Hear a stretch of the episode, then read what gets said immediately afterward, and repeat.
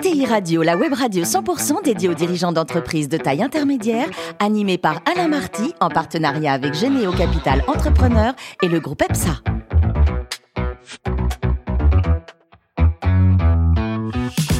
Bonjour à toutes et à tous, bienvenue à bord de ETI Radio. Vous êtes plus de 43 000 dirigeants d'entreprise abonnés à nos podcasts et vous pouvez réagir sur les réseaux sociaux. À mes côtés, pour co-animer cette émission, Arnaud Lagrolet, qui est directeur des relations investisseurs de Généo Capital Entrepreneur, ainsi qu'Antoine de Villepilière, associé du groupe EPSA. Bonjour à tous les deux, bonjour messieurs. Bonjour Alain. Je vous donne le plaisir d'accueillir Mathieu de Benast, qui est le PDG de la financière de Courcelles. Bonjour Mathieu. Bonjour Alain. Alors vous êtes né en 1975 à Sainte-Adresse, qui comme tout le monde le sait était capitale de la Belgique pendant la Première Guerre mondiale.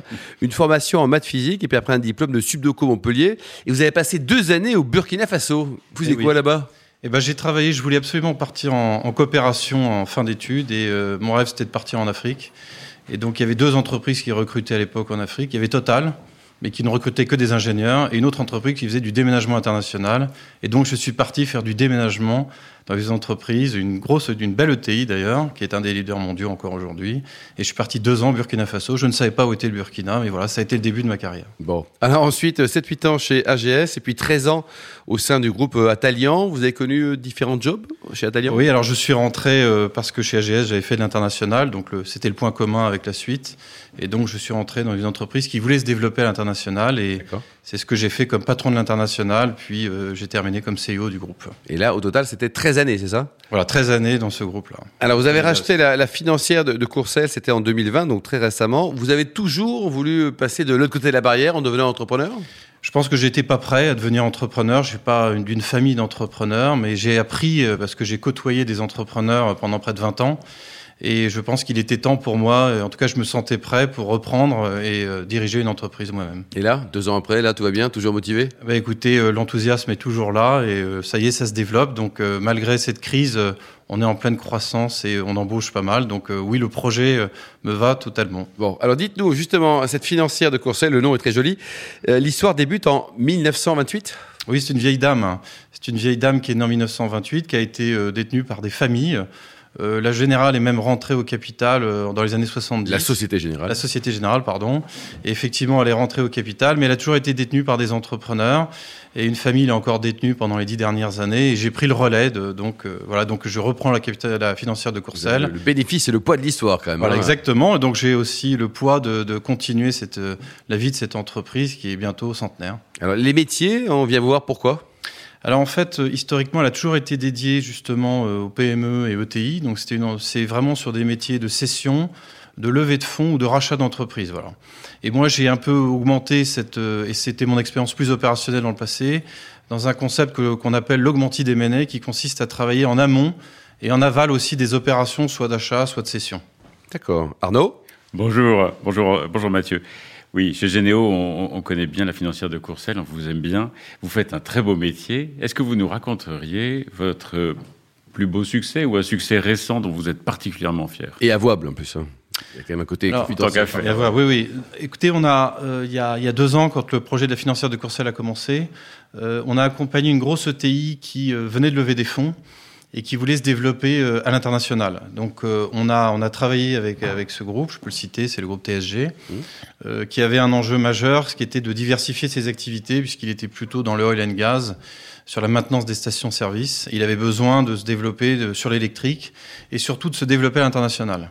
Et là, euh, on a effectivement, euh, depuis euh, maintenant deux ans, tissé notre réseau et avec l'expérience qu'on avait aussi dans le passé, et on a fait, on a notre sixième opération de croissance externe en Allemagne, en Belgique, en Croatie, en Angleterre. Donc des opérations qui se consolident pour un groupe comme celui-là. Donc on est vraiment dans le exactement dans le concept de ce qu'on fait, c'est-à-dire accompagner des entreprises dans leur développement international, et on les aide vraiment dans le, à les aider avec la culture aussi dans chaque pays, à ne pas produire certaines erreurs. Voilà. Mmh. Et Arnaud donc, on arrive à sourcer un certain nombre d'entreprises euh, pour TSG et euh, ça marche plutôt bien. Justement, à l'international, le, le, M&A, globalement, c'est un métier de relation. À l'international, comment on maintient justement euh, cette confiance et ce réseau? Quelles sont les clés?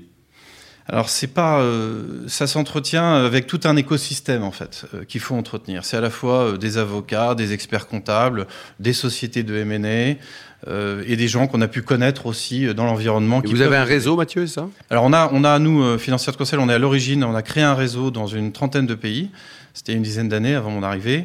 Et ce réseau, on s'appuie dessus. Effectivement, dans certains pays, il y a des sociétés comme la financière de Courcelles qui aident à sourcer des entreprises euh, et qui aident à trouver justement des cibles qui pourraient correspondre. Donc oui, oui, on s'appuie sur ce réseau, mais pas que. Tout l'écosystème que je décrivais. Antoine. Bonjour.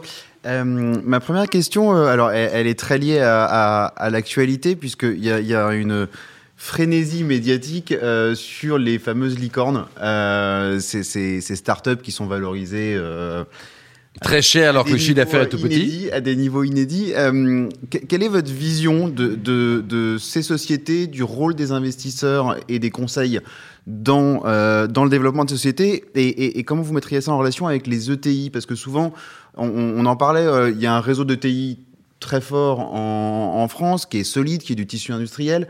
Et puis on a euh, ces, fabuleuses comètes euh, qui vont peut-être euh, se développer énormément. Mais quelle est votre vision là-dessus? Alors nous, on n'est pas trop focalisé justement sur, sur les, les, licornes, mais plutôt sur les ETI. Donc on est moins spécialisé sur ce type.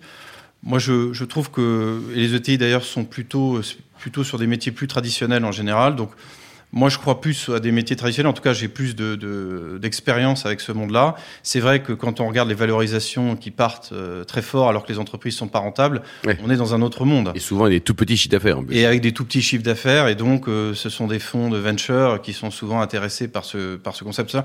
Moi, je pense qu'il y aura des corrections un jour et qu'on peut pas tenir des valorisations euh, à ces chiffres. Je pense que le monde anglo-saxon euh, guide aussi ces valorisations. Euh, voilà, donc on est sur une embellie euh, sur tous les multiples. Je pense que les entreprises qui arrivent à se digitaliser, elles arrivent aussi. Euh, je pense que les licornes ont un bel avenir parce que c'est une poussée, mais il faut, pas, faut faire attention aux effets de mode. Mmh. Antoine? Oui, euh, une deuxième question, je voudrais revenir sur euh, votre concept de M&A augmenté.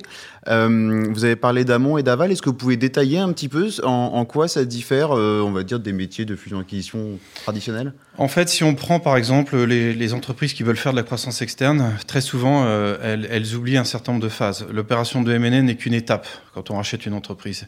Et très souvent, on oublie de se poser la question, c'est est-ce qu'on est prêt à racheter une entreprise? Est-ce qu'on a l'équipe pour le faire? Et ça, souvent, ce sont des questions qui sont oubliées. Euh, donc en amont, il y a un certain nombre de choses à prévoir. Euh, le financement, est-ce qu'on a le bon mode de financement? Aujourd'hui, il y a tellement de possibilités pour financer l'entreprise. Euh, est-ce qu'on a bien évalué la structure pour pouvoir faire le financement? Donc ça, c'est des questions très en amont. Et une des erreurs aussi est souvent l'intégration des entreprises. En général, quand on interroge des, des, gens qui ont des entreprises qui ont acheté des groupes ou des entrepreneurs, deux fois sur trois, on explique que souvent on est déçu et on est déçu parce que souvent l'intégration a été mal faite. C'est pas qu'elle a été mal achetée, c'est qu'elle a été mal faite. Et pour progresser là-dessus, c'est là-dessus où nous, on, on travaille avec euh, les chefs d'entreprise, c'est de dire, voilà, il faut préparer un plan. Et un plan, ça se prépare pendant le process de M&A. Et un plan, c'est comment on fait pour incentiver les gens euh, qu'on va racheter. Euh, et c'est aussi trouver, euh, faire le plan d'intégration pour bien intégrer l'entreprise. C'est pas que des questions de coûts, c'est des questions d'âme aussi souvent. Et ça, c'est souvent mal préparé. Donc, il y a un amont, il y a un aval. Et de la même manière, euh, pour des gens euh, qui veulent céder leur entreprise, elle est souvent pas toujours prête. Mmh. C'est-à-dire que souvent la partie financière est pas toujours euh, très carrée, et donc il y a du travail à faire en amont de la cession. Donc nous on accompagne très en amont des entreprises qui ont le projet de vendre, mais souvent il y a une période de six mois, de un an pour se préparer à cette vente. Et plutôt que d'arriver sur un process M&A ou tout de suite vendre alors que l'entreprise n'est pas prête et donc pas optimisée, oui. il vaut mieux prendre son temps. Et puis il y a le dirigeant aussi à convaincre, parce que parfois il est prêt, il n'est pas prêt six mois après, il n'est pas prêt trois mois après. Enfin, c'est pas facile la gestion et le management d'un vendeur potentiel, non? C'est très compliqué parce que effectivement c'est l'opération d'une vie souvent. Oui. Euh, et puis il y a des choix à faire. Est-ce que dans les entreprises familiales en particulier, est-ce que les enfants peuvent reprendre ou pas mm -hmm. euh, Si un concurrent vient vous acheter, euh, c'est toujours celui qui est en face. Ça peut être aussi très frustrant. Après, il y a des contextes de valorisation. Et puis, qu'est-ce qui est le meilleur pour son entreprise pour, pour la suite? Ça pose plein de questions. Ça pose plein de questions. Et je pense qu'effectivement, il faut, il faut encadrer et aider les dirigeants dans cette phase-là. Et Mathieu, selon vous, quels sont les leviers activés pour aider les entreprises pour passer de, du stade de PME à ETI, puis ensuite à, à grand groupe hein? Bah, je pense que justement la croissance externe, euh, les acquisitions, c'est un bon levier euh, parce qu'effectivement la croissance organique dans beaucoup de secteurs c'est compliqué et que la croissance externe est un bon relais pour prendre une autre dimension. Et, euh, Là, vous prêchez quand même bien pour votre paroisse, Mathieu. Hein oui, mais je pense que c'est la réalité aujourd'hui, c'est que la création de valeur et, et tout va avec, l'attraction de talent, euh, l'attraction des fonds aussi, des financements. Il faut un effet taille pour rentrer dans cette cour des ETI. Mathieu, vous adorez le bon vin. Quelles sont vos régions favorites ou, ou alors domaine coup de cœur? Alors j'aime bien un vin euh, qui a beaucoup, qui fait maintenant qui est, qui est, très connu, mais qui est la Grange des Pères. Mm. Euh, c'est un Languedoc euh, ouais, qui est un petit vignoble mais qui est excellent. Et vous le connaissez depuis longtemps ou pas Oui, ça fait une vingtaine d'années. Ah oui, 20 ans, donc c'est précurseur. Je préfère le rouge d'ailleurs que le blanc, mais, mais les deux sont très bons. Et alors côté cuisine, il paraît que vous êtes le champion du monde de la préparation du poisson au barbecue. Alors d'abord, comment, vous le préparez et quel type de poisson? En fait, c'est la seule chose que je sache faire en cuisine, c'est ça le. Mais effectivement, j'ai une recette qui est impeccable, c'est que vous mettez dans du papier d'aluminium euh, votre poisson sur un barbecue, vous êtes sûr de pas rater la cuisson. Je vous donné un petit secret. c'est QFD quoi. Et votre meilleur poisson, c'est lequel? C'est oh, un bar ou un J'aime bien le bar. J'aime bien le bar, mais j'aime bien toutes sortes de poissons. Et alors pour digérer, euh, votre meilleur temps au semi-marathon, c'était combien? Une 42, mais j'avais quelques kilos en moins. Quand même. Et puis Paris-Honfleur à vélo, c'est sympa? À tous les ans. Ça, je le fais tous les ans. Et euh, ça prend du temps, mais je fais une petite halte gastro. Mais entre, potes ou alors organisé Entre potes, on fait ça. On est 5-6, ça augmente chaque année. Donc c'est 166 km pour les Rouen, c'est une première étape. Et là, petit restant gastro. Le lendemain, c'est plus difficile au réveil, mais il reste 100 km pour aller jusqu'à Honfleur. Et le retour, c'est en train ou en voiture Le retour, c'est en train, oui. Bon, et pour terminer, vous soutenez, vous, à titre personnel ou via l'entreprise, des causes caritatives ou humanitaires Dites-nous, Mathieu. Oui, alors, depuis deux ans, on a fait pas mal de projets financiers, mais il y en a un qu'on est en train de lancer, d'ailleurs, qui, est important aussi pour euh, nos collaborateurs, pour les garder dans un projet de vie. Il n'y a pas que le salaire qui, euh, même dans ces métiers de la finance. Et donc, effectivement, on a lancé un certain nombre d'initiatives une association qui s'appelle demain.org qui en fait aide euh, à coacher euh, des gens qui ont des difficultés euh, pour entrer dans le monde de l'entreprise. Donc on a lancé cette initiative avec quelques collaborateurs et on va la généraliser au sein de l'entreprise. Merci beaucoup Mathieu, merci également à vous Arnaud et Antoine. Fin de ce numéro de ETI Radio. Retrouvez tous nos podcasts sur notre site et suivez notre actualité sur le compte Twitter et LinkedIn. On se donne rendez-vous mardi prochain, 14h précise, pour une nouvelle émission.